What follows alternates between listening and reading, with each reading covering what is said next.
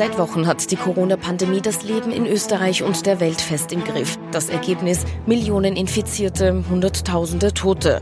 Über die Herkunft von Covid-19 wird spekuliert. Stammt es von der Fledermaus und hat sich so über andere Tiere auf den Menschen übertragen? Oder ist das Virus vielmehr eine Biowaffe aus dem Labor? US-Präsident Donald Trump ist von dieser These mehr als überzeugt. Laut ihm soll es Hinweise darauf geben, dass die Corona-Pandemie ihren Ursprung in einem chinesischen Forschungslabor in Wuhan genommen haben soll. Andere behaupten, China wolle mit dem künstlich geschaffenen Virus die Überbevölkerung in den Griff bekommen. Doch was ist wirklich dran an den Behauptungen? Und das bespreche ich jetzt mit Jürgen Schlechter, dem Kommandanten des ABC-Abwehrzentrums des Bundesheers. Schönen guten Abend. Guten Abend aus Karneuburg. Guten Abend. Herr Schlechter, wir haben jetzt gerade im Zuspieler gesehen, dass sich das Gerücht rund um das im Labor gezüchtete Coronavirus hartnäckig hält. Was ist denn da dran? Ja, also wir sind noch nicht davon überzeugt, ganz im Gegenteil, dass sich beim Coronavirus um eine B-Waffe handelt. Ähm, wir glauben vielmehr, dass eben das Virus auch eines natürlichen Ursprunges ist und wir sehen ja auch, dass mehr oder weniger die ganze Welt derzeit von diesem Virus betroffen ist. Es gibt also im Moment noch keinen Gewinner, wo man sehen könnte, ja, weil dieser Staat oder eine bestimmte politische, terroristische Gruppe dieses Virus als Waffe eingesetzt hätte. Deswegen ähm, hätten die einen Vorteil daraus gezogen. Ich glaube, es gibt derzeit keinen Staat oder kaum ein Land, das nicht entsprechend gesundheitlich und auch wirtschaftlichen Schaden davon trägt. Jetzt haben wir auch gerade von unserem Virologen im Studio, dem Herrn Dr. Burgmann, gehört, dass das Virus ja auch für 80 Prozent der Bevölkerung eigentlich quasi mild verläuft, wenn man erkrankt. Ähm, würde dann das Coronavirus eigentlich als Biowaffe quasi ausreichen, wenn man so etwas entwickeln wollen würde?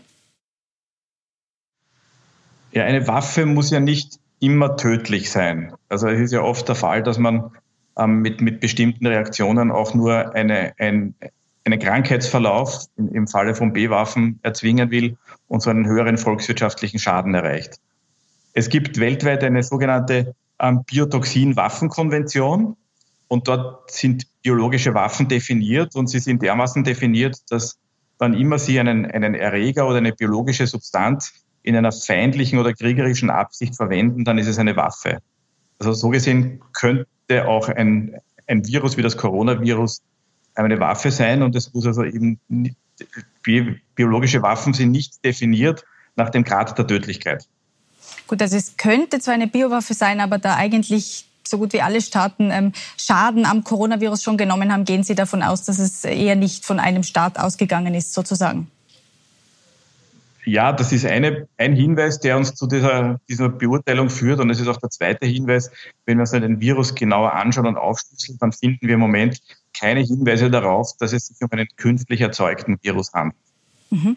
Herr Burgmann, vielleicht darf ich die Frage auch gerade an Sie weitergeben. Wovon gehen Sie denn in dieser Causa aus? Wenn man sich jetzt die Genstruktur anschaut des Coronavirus, ist es dann auf eine natürliche Weise entstanden oder nicht?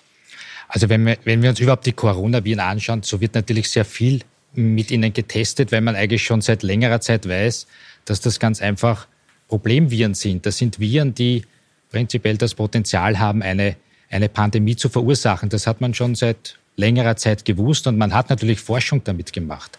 Man hat zum Beispiel 2008 gibt's eine, oder 2006 gibt es eine wunderschöne Publikation zu einem SARS-Impfstoff. Da hat man auch mit Coronaviren natürlich entsprechend einen SARS-Impfstoff hergestellt.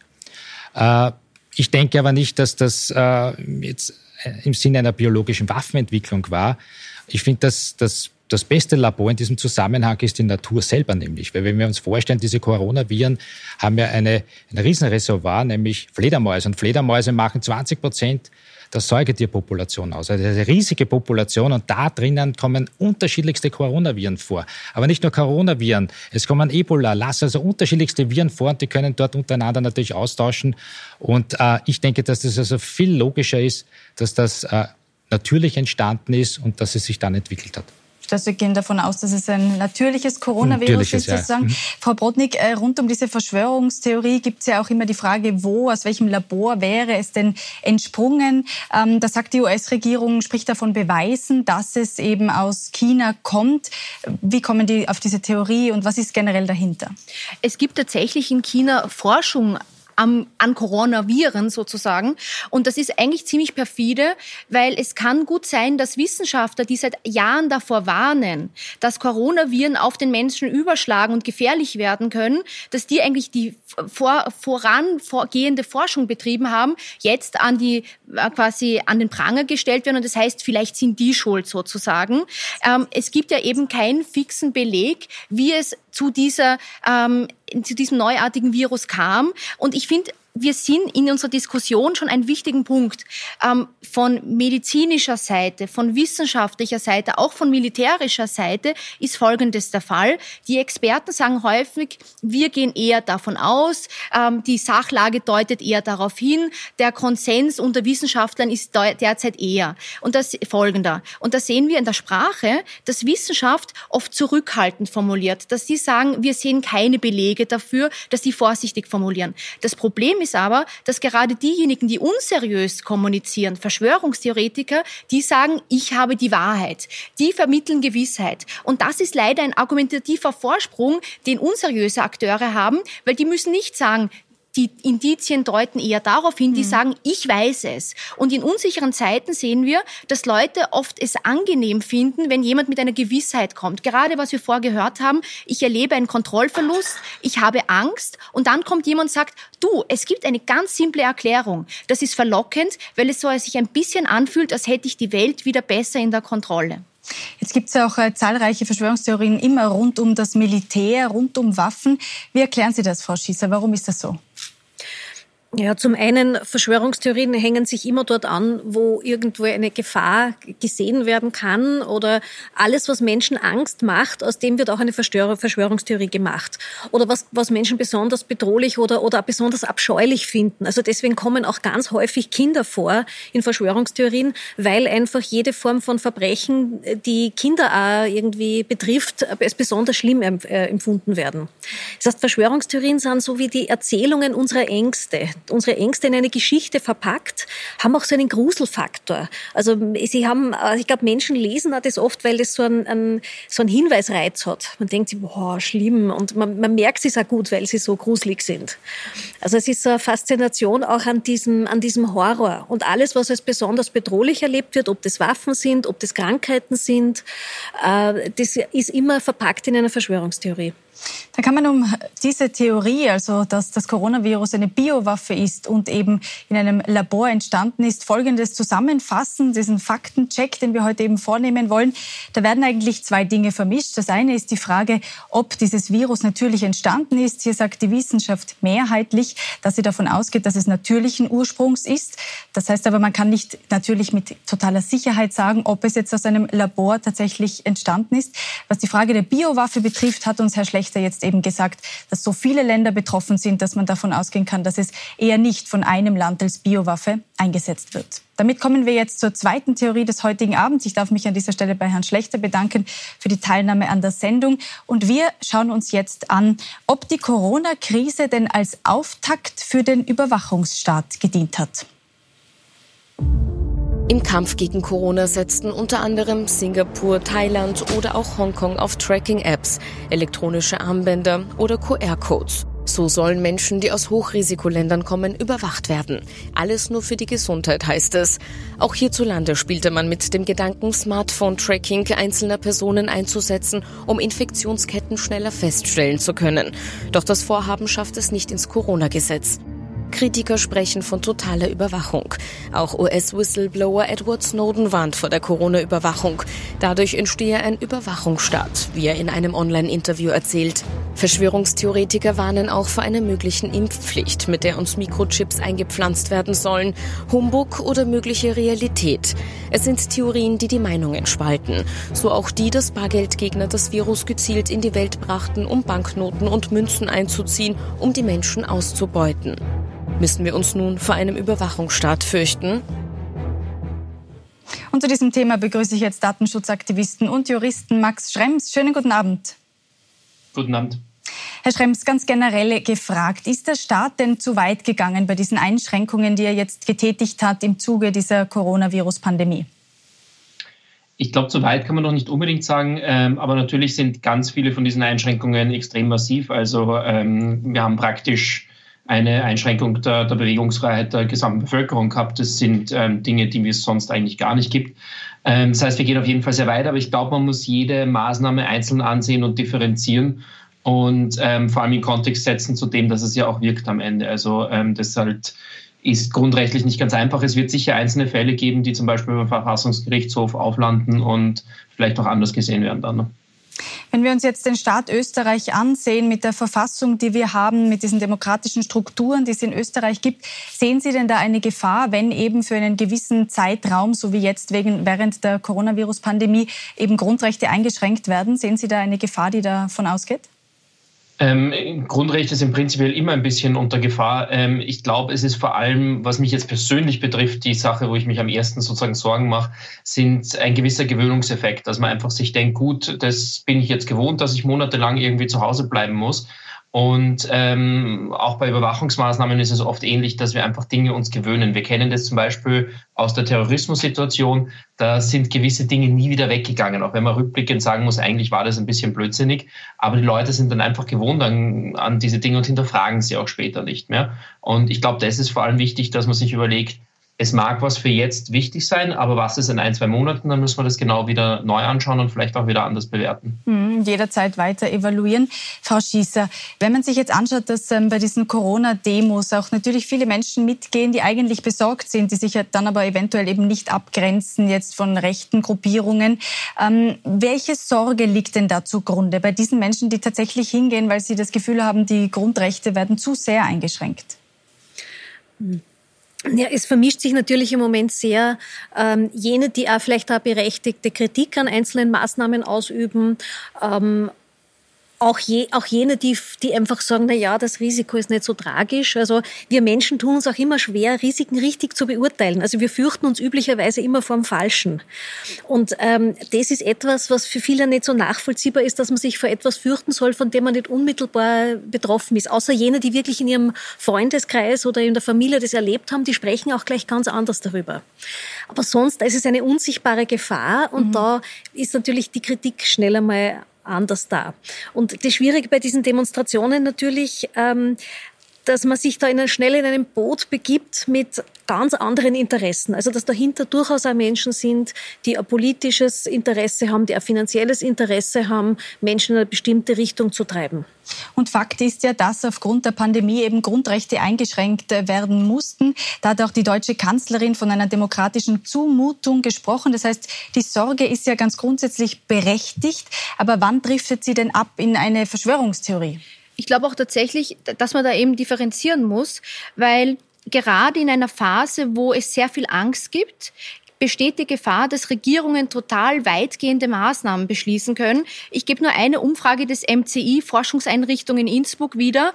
Die kam zum Ergebnis, dass je größer die Angst ist, desto eher sind Bürger bereit, autoritäre Maßnahmen zu akzeptieren. Und dass jetzt manche sagen, naja, ist das gerechtfertigt, geht das zu weit? Ich glaube, das ist normal in einer Demokratie. Aber wirklich problematisch wird es dann, wenn das noch sich vermengt mit Behauptungen darüber hinaus. Nämlich nicht, vielleicht ist das jetzt zu viel, sondern in die Richtung, Richtung. In Wirklichkeit ist es ein geheimer Plan, wir haben es im Beitrag gehört, um zum Beispiel das Bargeld abzuschaffen. Das ist eine mhm. These, die kursiert. Oder in Wirklichkeit ist es ein geheimer Plan, das Virus gibt es gar nicht, aber uns soll eine Impfung aufoktroyiert werden, mit der, wir, mit der wir dann alle Mikrochips implantiert bekommen. Also es wird auch teilweise sehr abstrus. Und da sehen wir, dass es Gruppierungen gibt, die eigentlich seit Jahren solche Thesen verbreiten. Diese Mikrochip-These bei Impfungen, die kenne ich seit Jahren. Die habe ich schon vor Jahren gelesen, lange vor dem dem Coronavirus. Und das sind Gruppierungen, die wachen jetzt alle auf und sehen das Coronavirus als Chance. Die sehen, die Verunsicherung ist groß und die haben schon eine Erklärung parat. Und da warne ich vor den Gruppierungen, die quasi die simple Wahrheit versprechen. Meine Erfahrung ist, je mehr jemand überzeugt ist, dass er als einziger die Wahrheit gesehen hat und alle anderen noch quasi erst aufwachen müssen, desto skeptischer sollte man sein, was der so behauptet. Jetzt sind sich Expertinnen und Experten auch einig, dass es das Ende der Pandemie eigentlich erst geben kann, wenn es eben eine Impfung gibt. Und auf der anderen Seite gibt es dann jene, die Angst haben vor einer Impfpflicht. Gehen Sie davon aus, dass eine Impfpflicht kommen wird? Nein, also ich gehe nicht davon aus, dass in Österreich eine Impfpflicht kommen wird. Ich finde es auch nicht gut, eine Impfpflicht zu machen.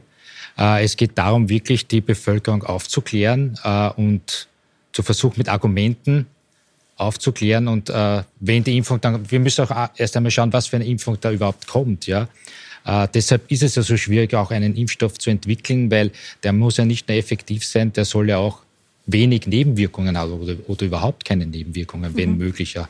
Also ich glaube, Impfpflicht ist da sicherlich der falsche Weg. Das heißt, man muss über Aufklärung entsprechend arbeiten und auch vorher zu den, auch die ganzen Maßnahmen, die gesetzt wurden, ich denke, dass sie zu dem damaligen Zeitpunkt richtig waren, aber sie müssen jederzeit natürlich hinterfragt werden, evaluiert werden und auch entsprechend diskutiert werden. Weil das würde ja voraussetzen, dass man in der Wissenschaft ja immer 100 Prozent Recht hat. Das ist es ja nicht. Ja? Das heißt, man muss sich überlegen, war das gut, inwieweit war es gut, äh, dann aber nicht, wenn etwas vielleicht etwas schlechter war, das dann als Niederlage mehr oder minder äh, akzeptieren, sondern wirklich sagen, okay, das war ein Weg, der musste sehr schnell gegangen werden. Wir sind in die und die Richtung gekommen. Wenn wieder etwas kommt, wenn wir mhm. wieder mit einem Problem konfrontiert sind, wie müssen wir dann entscheiden? Und da wäre das Lernen so wichtig und da ist ganz einfach wichtig, auch kritisch das zu evaluieren. Abschließend noch jetzt, äh, Herr Schrems, werfen wir noch kurz einen Blick auf die Stop-Corona-App. Da gab es ja immer wieder auch ähm, tatsächlich Zweifel an dieser App. Da hat auch der SPÖ-Stadtrat Hacker gesagt, dass äh, die Daten direkt an US-Unternehmen gehen würden. Sehen Sie da Bedenken mit dieser App? Ähm, ich glaube, die erste Version von der App war jetzt nicht die ideale Version. Man hat da halt probiert, irgendwie möglichst schnell ähm, was, was rauszubringen. Im Prinzip, wir haben uns ja den Code auch angeschaut von der App und haben die circa zwei Wochen lang genau überprüft. Sie ist sicher nicht bösartig. Da waren einige Dinge, die einfach nicht ideal gemacht waren. Und das Rote Kreuz hat es auch ziemlich von Anfang an gesagt, dass es so eine Art Test-App ist, die jetzt Schritt für Schritt verbessert wird. Genau das passiert. Also inzwischen ähm, kann man eigentlich da ein recht gutes Zeugnis ausstellen. Ähm, die finale Version von dieser App wird so sein, dass man praktisch nur noch auf seinem lokalen Handy die Daten speichert und auch die Kommunikation nur noch von Handy zu Handy passiert, bis jemand infiziert ist. Also derzeit funktioniert die Kommunikation noch übers Internet teilweise. Ähm, und das wird irgendwann mal so sein, dass die Daten außerhalb von meiner Hosentasche im Prinzip nicht unterwegs sind. Und das ist dann eine Lösung, die sehr datenschutzfreundlich ist. Für uns war das eigentlich ein bisschen überraschend. Wir haben ja normalerweise immer das Problem, dass wir den Leuten sagen müssen, pass mal auf, was diese Apps alles mit deinen Daten tun. Und jetzt gibt es mal eine App, die vergleichsweise zu allem, was wir sonst haben, extrem datenschutzfreundlich ist. Und da war die Kritik dafür hundertmal größer. Also es ist oft, ähm, gerade bei so komplexen Sachen, ähm, extrem schwierig, weil es für den einzelnen Nutzer nicht mehr nachzuvollziehen ist. Das heißt, wir haben zum Beispiel Dating-Apps, die die Daten an bis zu 4000 andere Unternehmen weitergeben. Aber diese Dating-App heißt halt Dating-App, deswegen haben die Leute keine Angst vor Überwachung.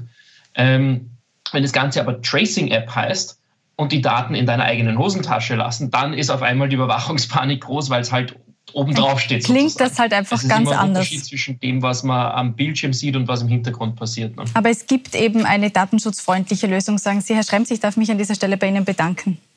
Danke. Frau Brodnik, schauen wir abschließend noch ganz kurz auf diese Theorie, dass das Bargeld abgeschafft wird im Zuge dieser Coronavirus-Pandemie. Was können Sie dem ähm, entgegenhalten? Das ist genau ein wunderbares Beispiel. Das ist mal eine Meinung.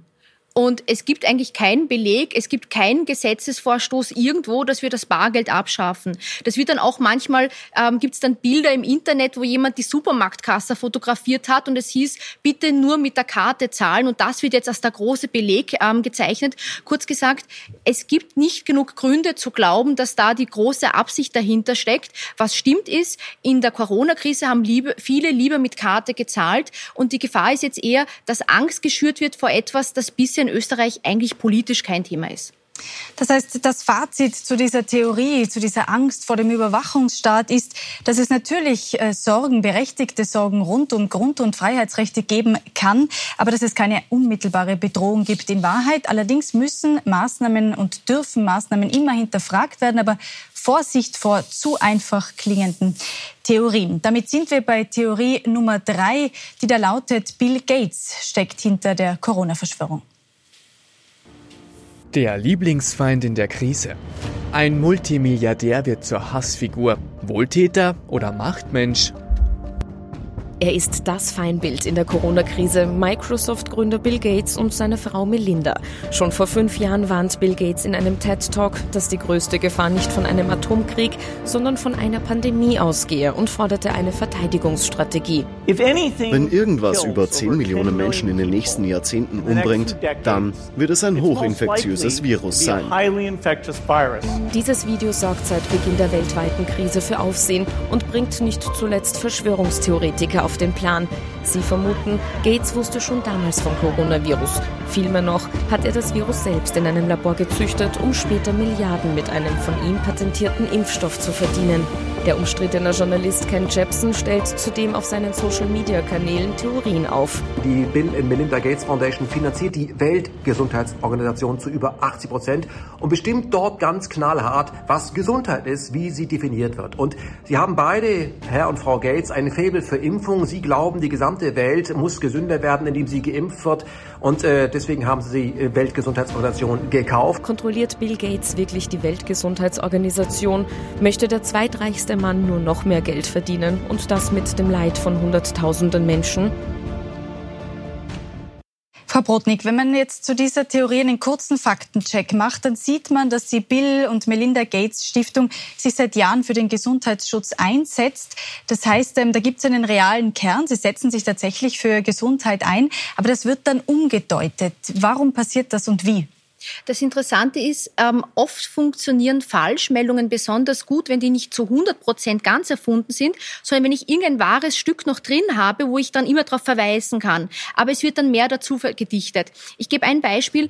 Sehr beliebt ist die These, Bill Gates würde Leute impfen lassen wollen, um die Bevölkerung zu reduzieren.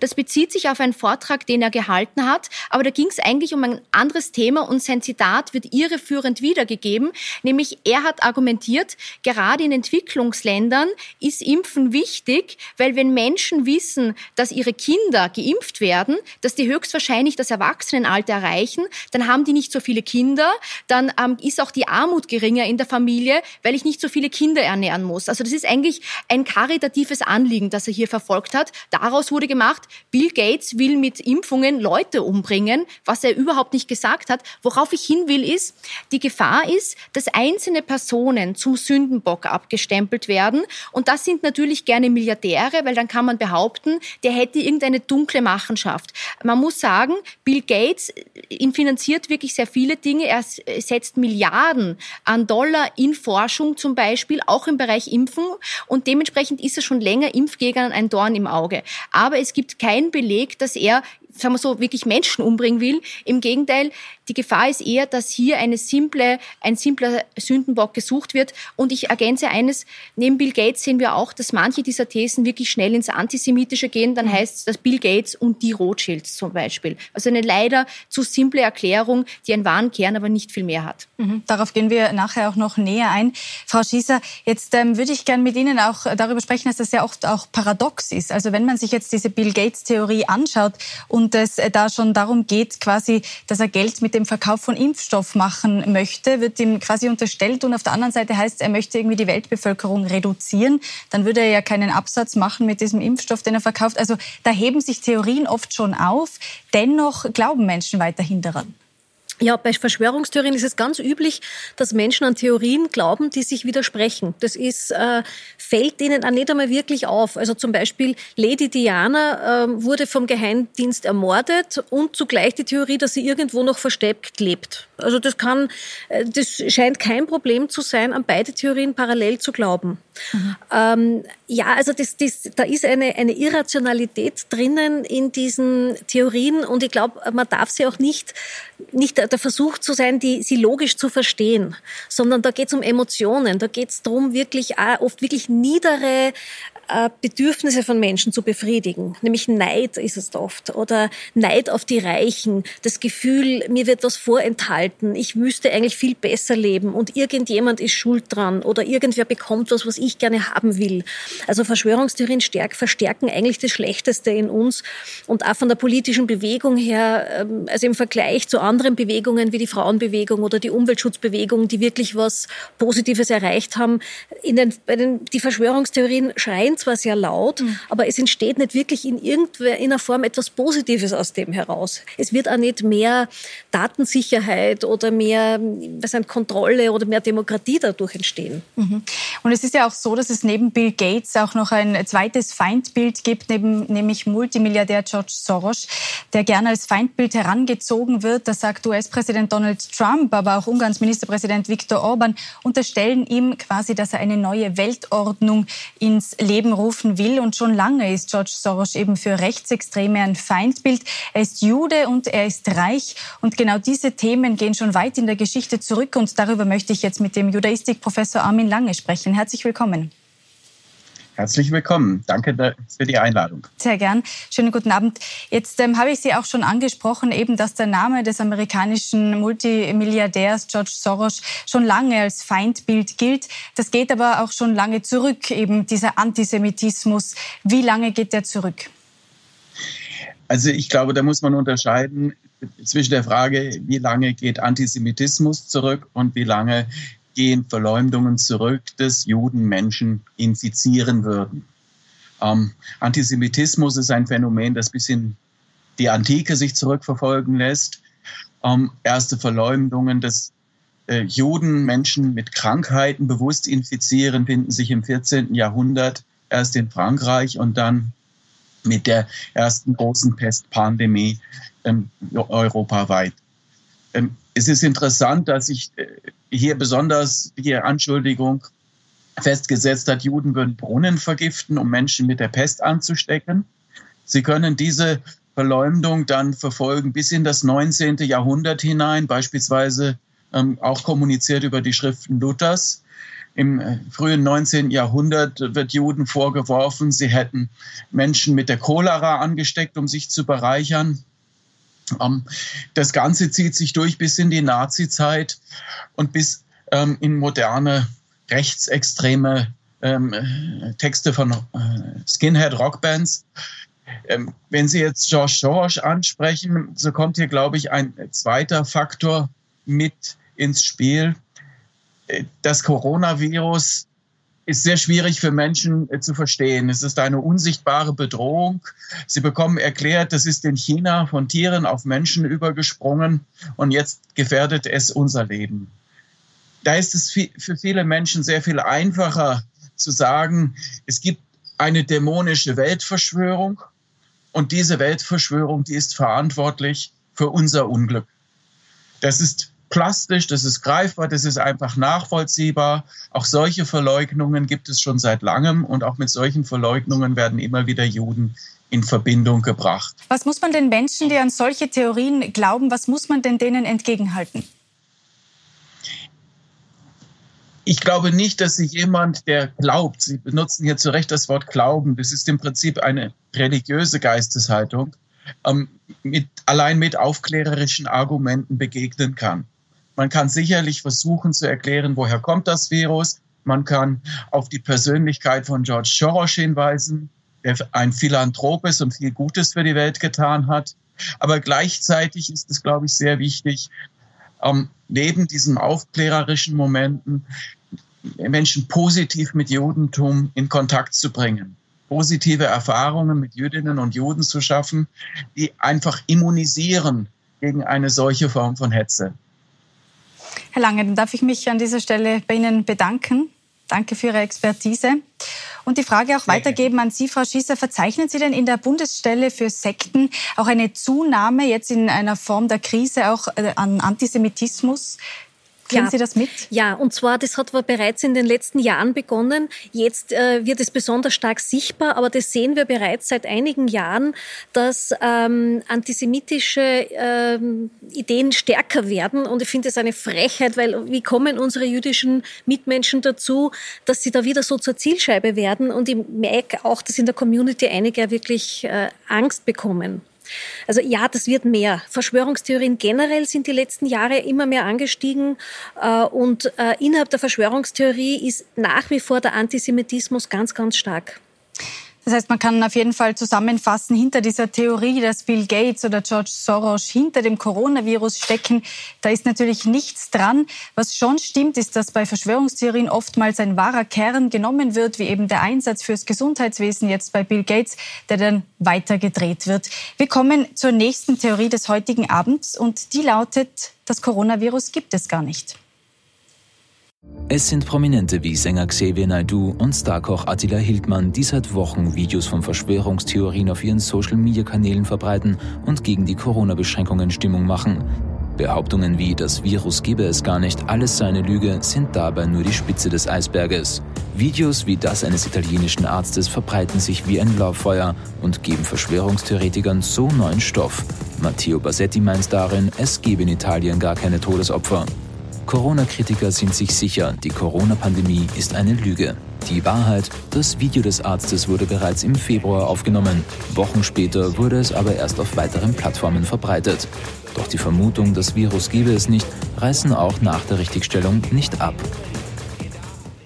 Frau Schießer, jetzt gibt es also Menschen, die sagen, das Coronavirus gibt es gar nicht, weil man es ja quasi nicht sehen kann. Es gibt auch Promis, die sich dazu äußern. Das haben wir gerade gehört. Ähm, was ist das? Ist das so, dass Prominente da ihren Multiplikationsfaktor unterschätzen? Oder ist das ein bewusstes Spielen auch eigentlich damit, mit dieser Macht, die man auch hat als prominente Person? Also sie dienen natürlich ganz massiv als Multiplikatoren, also sind, haben da eine sehr äh, problematische Rolle. Und für die einzelnen Personen sind das, äh, ist es Aufmerksamkeit. Also das ist einfach die Währung unseres Informationszeitalters, ist Aufmerksamkeit. Und äh, da ist das alleine oft schon interessant.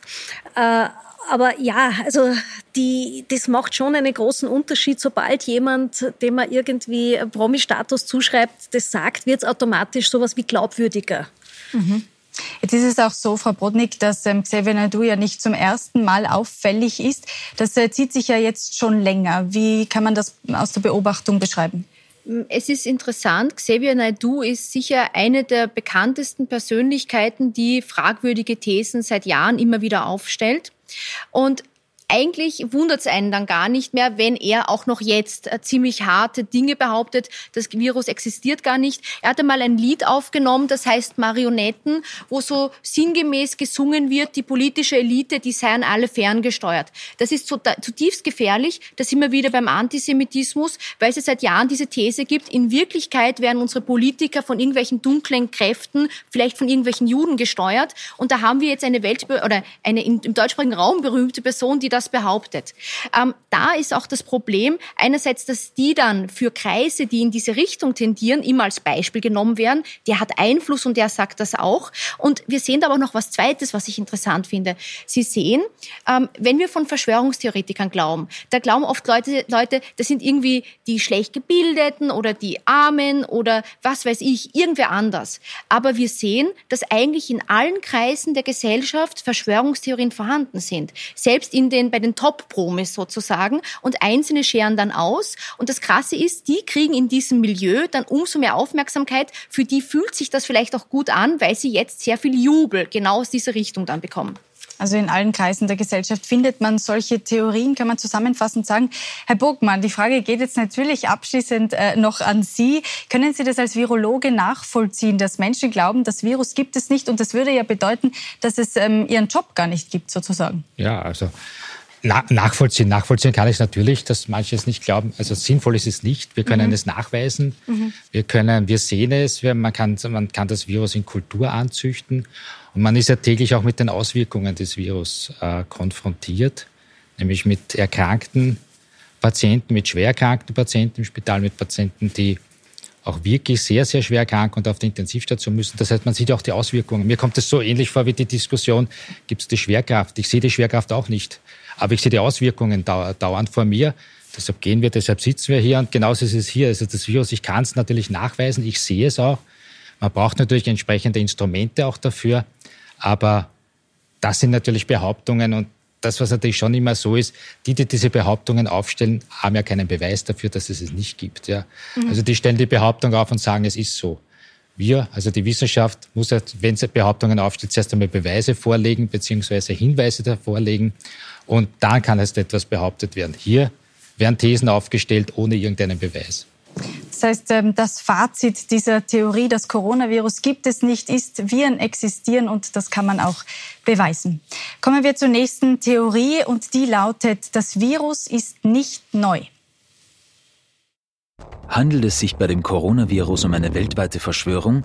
Serien aus der Vergangenheit lassen zumindest vermuten, dass Covid-19 kein neues Virus sei, wie man in den Medien hört. Denn die Simpsons sprechen bereits 1993 von einem sogenannten Coronavirus.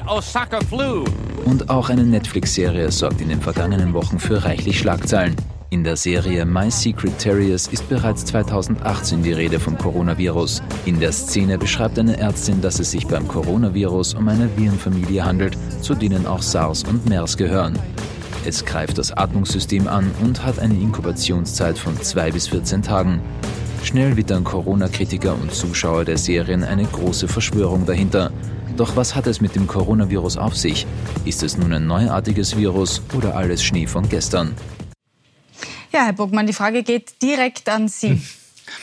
Also Coronaviren kennt man seit den 60er Jahren des letzten Jahrhunderts. Seitdem gibt es sie, seitdem weiß man, also seitdem kennt man sie. Geben wird es sie schon länger.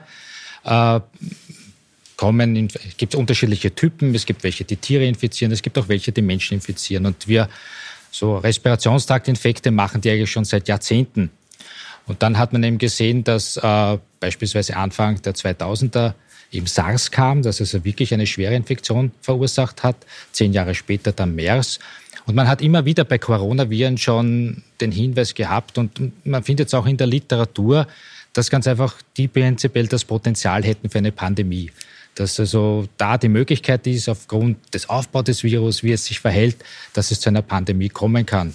Man hat auch schon Beginn des, des äh, 2012, 2013 schon einmal durchgerechnet, auch äh, in verschiedenen Ländern, was passiert, wenn beispielsweise eine Corona-Pandemie auftreten könnte. Natürlich theoretische Annahmen. Aber wie gesagt, das ist jetzt nicht jetzt völlig neu. Das Virus, wie es jetzt entstanden ist, das ist neu. Also in seiner Art und Weise, in seiner Eigenschaft, in seinem Aussehen auch, in seiner Immunität, das ist neu. Die Familie der Coronaviren, die ist alt. Brauche ich keine Verschwörungstheorie dafür. Also die Familie der Coronaviren, die gibt es schon länger. Trotzdem lassen sich Menschen da tatsächlich verunsichern. Da gab es auch Videos in den sozialen Netzwerken. Da haben Menschen Desinfektionsmittel gefilmt, auf dem eben stand, dass es gegen das Coronavirus wirksam wäre und damit bestätigt gesehen, dass es quasi diese Viren schon länger gibt. Warum lassen sich Menschen da so verunsichern? Naja, es ist einfach, es, viele haben auch viel Zeit gehabt, äh, der, äh, ähm, im Internet zu surfen. Es ist, ähm, soll man sagen, viele Sachen sind einfach verteilt worden, weitergereicht worden. Man hat halt äh, eine Zeit lang auch jede Form von äh, Information gesucht. Und ähm, ich glaube, es ist auch der Versuch, etwas, was beängstigend ist, wieder in eine Form zu bringen, die man irgendwie versteht.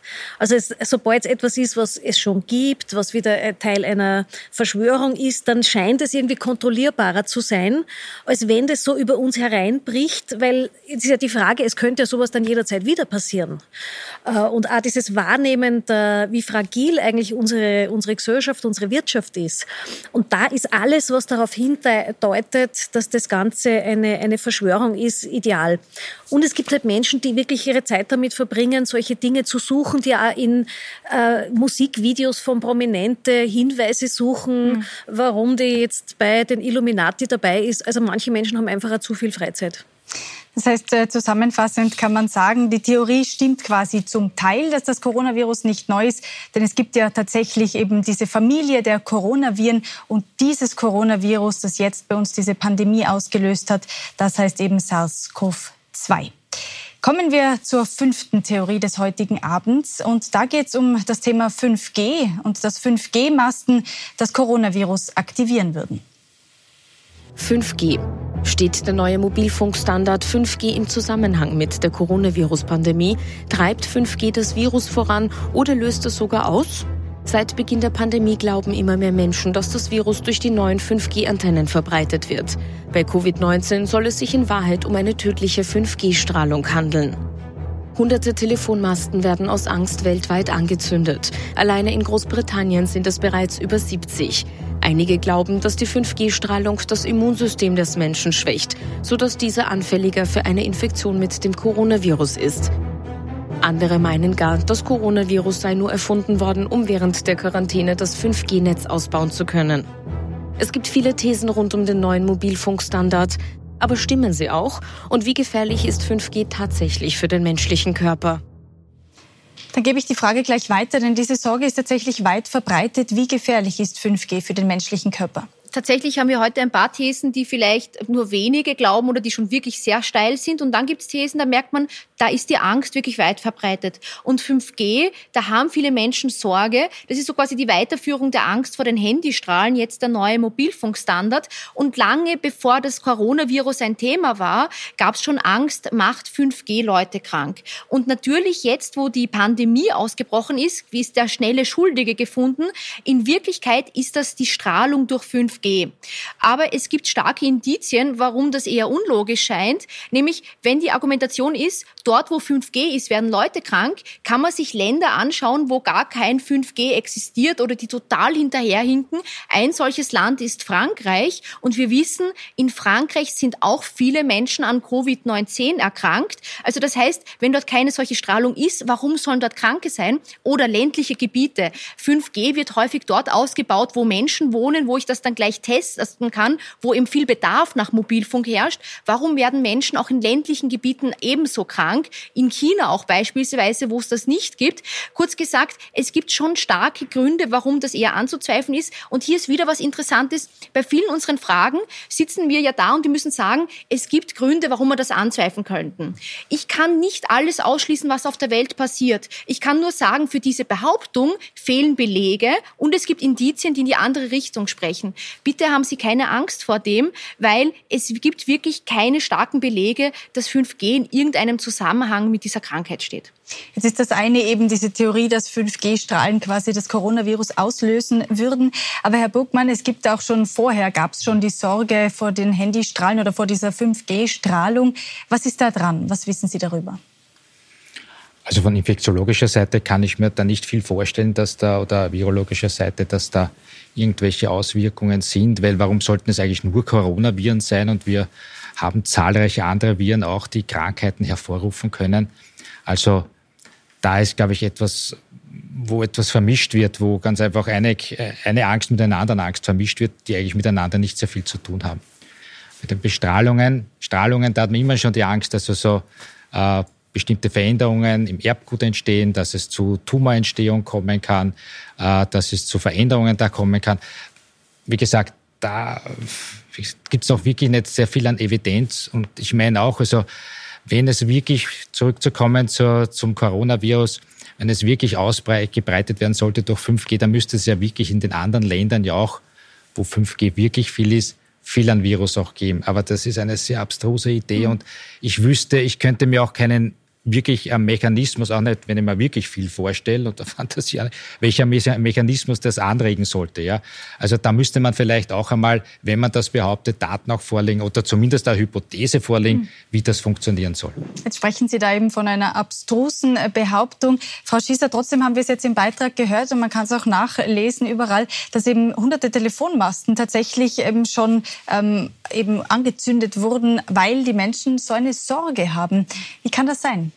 Ja, also denken wir, Mobilfunk ist schon seit vielen Jahren eines der Lieblingskinder in dieser Szene und man sieht halt jetzt einfach, dass das, dass das ja wieder herausgeholt wird und dass man halt irgendwie versucht, das einzupassen in die aktuelle Theorie.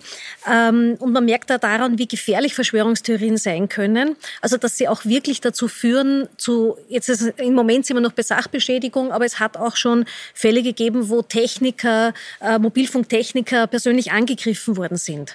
Also, das heißt, es wird auch wieder eine, eine nicht nachvollziehbare Technologie, wo man wirklich Wirklichkeit nichts sieht, nichts spürt und wo man ganz wunderbar alles hineindenken kann. Wo man sagen kann, das ist Schuld an allem. Schuld, dass ich nicht gut schlafen kann, Schuld, dass ich Stress habe, Schuld, dass die Kinder schlecht in der Schule sind. Mobilfunk. Jetzt ist ja der Auslöser also quasi Angst, also dass man Angst hat eben quasi vor der Strahlung ganz grundsätzlich. Wo passiert denn dieser Schritt, wo aus der Angst dann tatsächlich eine Handlung wird, wo jemand rausgeht und sagt, ähm, er macht jetzt etwas mit diesem Handymasten? Wo passiert das? Ich würde sagen, einerseits sind es oft einzelne Individuen, äh, die einfach unter, die irgendwann einmal kippen. Also die dann, das sind auch manchmal auch im schlimmsten Fall als Attentäter. Äh, aber generell wird eine äh, Stimmung erzeugt, äh, je öfter sie das hören und je öfter sie den Eindruck haben, ich bin nicht alleine, das denken viele, und je mehr sie das Gefühl haben, das ist was ganz, ganz Böses, dann fallen auch die Hemmungen, äh, dass sie das, ähm, also dass sie da nicht dagegen agieren dürfen, weil sie sind ja im Recht. Also die Personen, die dann zum Beispiel einen Handymasten zerstören, haben nicht den Eindruck, dass sie da jetzt Vandalen sind und Sachbestätigung machen, sondern die sehen sich als Robin Hood und Retter der Armen, sondern ist wirklich als, die sehen das als was Positives. Und genau das ist das Problem, dass Verschwörungstheorien was ganz Böses erzeugen, oft willkürlich an irgendeiner Personengruppe oder an einzelnen Personen. Und die werden aber so dämonisiert, dass die ähm, Hemmschwellen fallen für die anderen, äh, da nicht gegen die vorzugehen. Also das ist, äh, also und dann kann halt einfach bei, wenn da zu viele Menschen beteiligt sind, kann es ein Mob werden und das kann wirklich gefährlich werden. Wie gefährlich kann das denn werden, Frau Brodnik? Was beobachten Sie da jetzt beim Thema 5G? Beim Thema 5G sehen wir Sachbeschädigung und wir sehen eben wirklich auch in Europa ähm, solche solchen Vandalismus. Und es ist natürlich gefährlich, wenn ich zum Beispiel was anzünde. Aber wirklich die größere Angst, die man auch in Europa hat, ist ja, dass Einzelne dann zur Tat schreiten. Ähm, jetzt vielleicht nicht unbedingt wegen 5G, aber wegen anderen Thesen. Wir hatten nämlich immer wieder Attentäter, die dann in ihren kruden Werken Verschwörungstheorien verbreiten. Christchurch, ähm, einer der schlimmsten Vorfälle der letzten Jahre in Neuseeland. Da hat ja der Attentäter auch diese These, diese Idee des angeblich großen Austausches ähm, groß propagiert. Also dass insgeheim die Bevölkerung durch Migranten, durch Muslime ersetzt wird. Das ist eine Verschwörungstheorie aus der rechtsextremen Szene, die sehr weit gekommen ist. Und man muss sagen, dass wenn Leute dann wirklich zur Gewalt schreiten, dann liest sich da oft so ein Muster heraus. Die sehen das als Verteidigungsaktion. Die sehen sich nicht als Mörder, die sehen sich nicht als Terrorist, die sagen, ich verteidige mich und ich bringe jetzt andere Menschen um, um mich zu verteidigen. Und das ist die größte Gefahr bei Verschwörungstheorien, dass Einzelne dann so entrückt sind in ihrem Weltbild, dass sie nicht sehen, dass sie die Gewalt anfügen, sondern glauben, das muss jetzt sein, weil kein anderer außer mir macht das. Das heißt, wenn das Weltbild schon so weit entrückt ist, dann gibt es tatsächlich eine Gefahr. Fassen wir nochmal zusammen, was jetzt diese Frage angeht, eben ob 5G-Masten das Coronavirus aktivieren. Das kann tatsächlich ausgeschlossen werden. Was aber jetzt Handystrahlen an sich betrifft, ob diese schädlich für den Körper sind, da dauert die Forschung aktuell noch an. Wir widmen uns jetzt einem anderen Thema und das nennt sich QAnon. Was es damit auf sich hat, sehen Sie selbst. Kinder werden entführt und gefoltert, um aus ihrem Blut ein Adrenalinabbauprodukt zu produzieren, organisiert und verheimlicht aus den höchsten Kreisen der Politik und Wirtschaft. Auf YouTube, Facebook und anderen sozialen Netzwerken kursieren unzählige von diesen angeblich geheimen Informationen. Ich glaube schon daran, dass sowas dass sowas sein kann. Bekanntester Vertreter bislang Xavier Naidu, der in einem seltsam anmutenden Video um angeblich befreite Kinder weint. Also, wenn ich es richtig verstehe, werden in diesen Momenten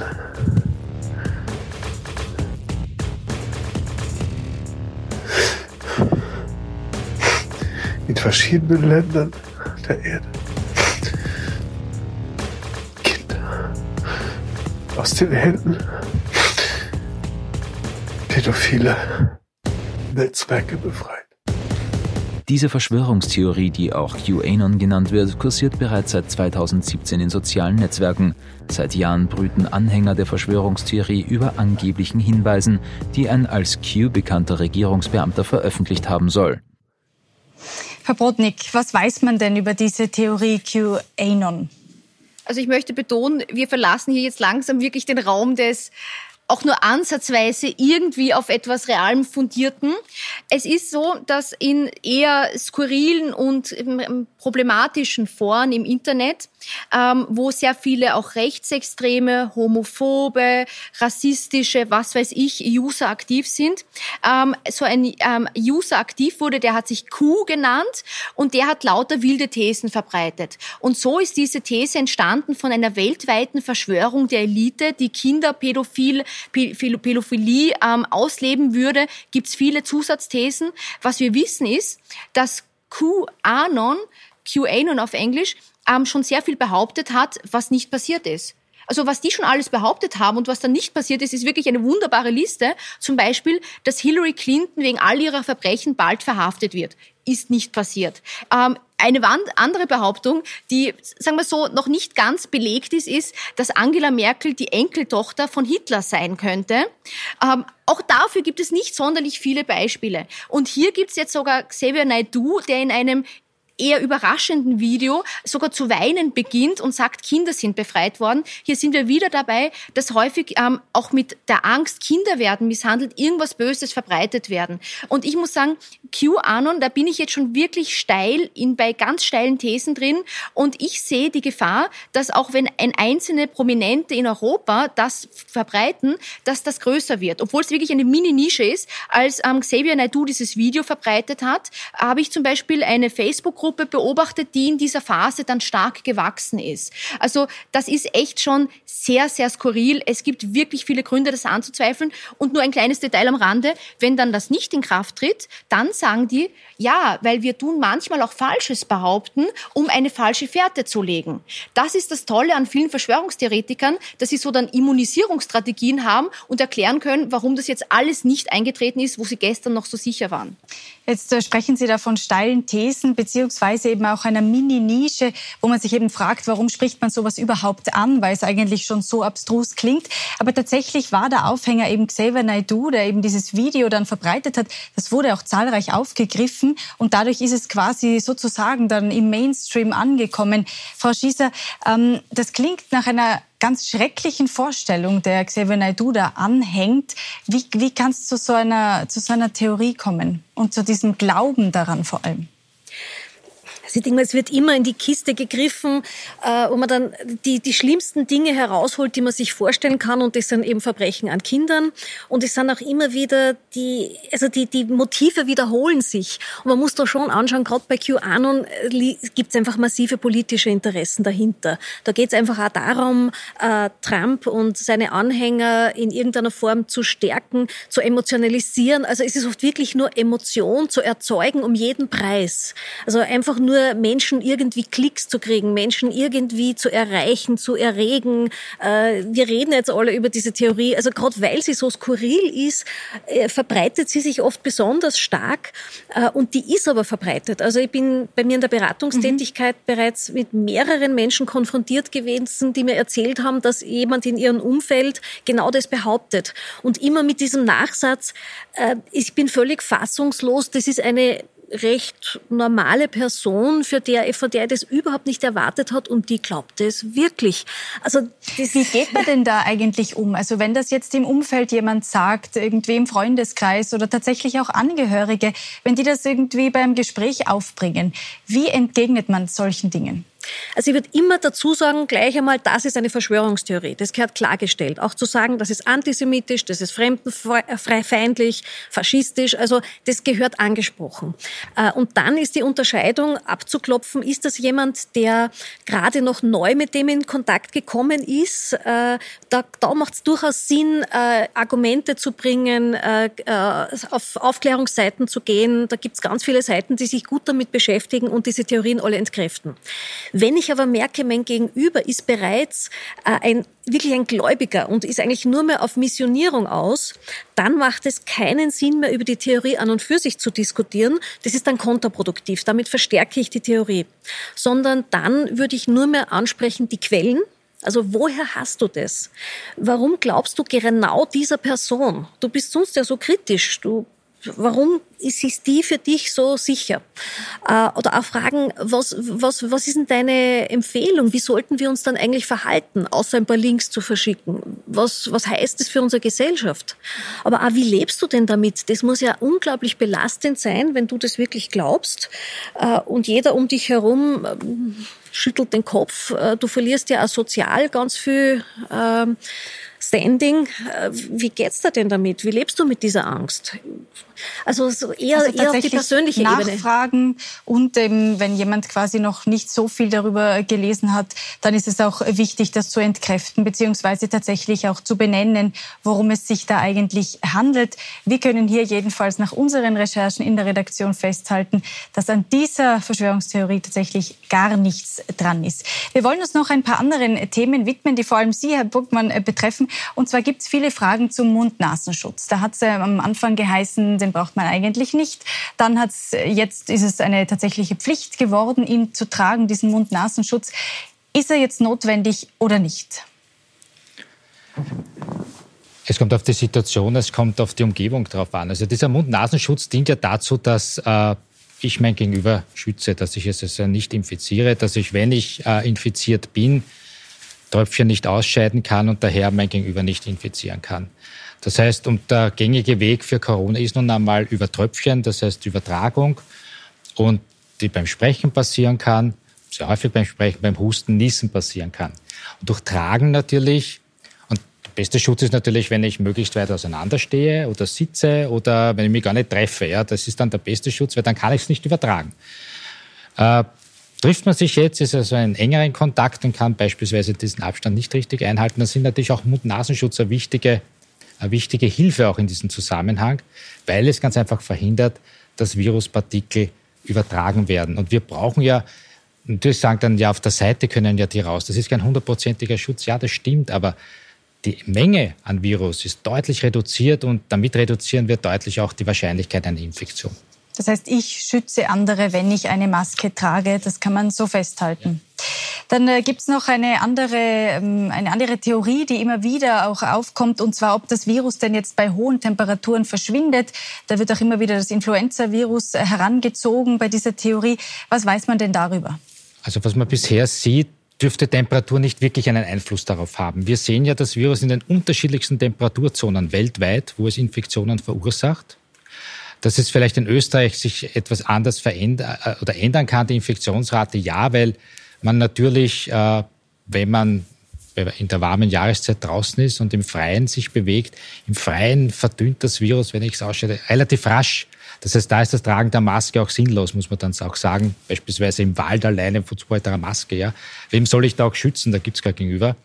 Also da kann schon sein, dass wenn ich viel im Freien bin, äh, dass die Infektionsrate runtergeht. Das Virus selber, das ist bei höheren Temperaturen, Sie müssen sich vorstellen, Körper hat 37 Grad, wenn es Fieber 38, 39, da vermehrt sich, da wird es ausgeschieden. Also welche Temperaturen sollen dann da wirken, dass das, dass das Virus weniger aktiv sein soll?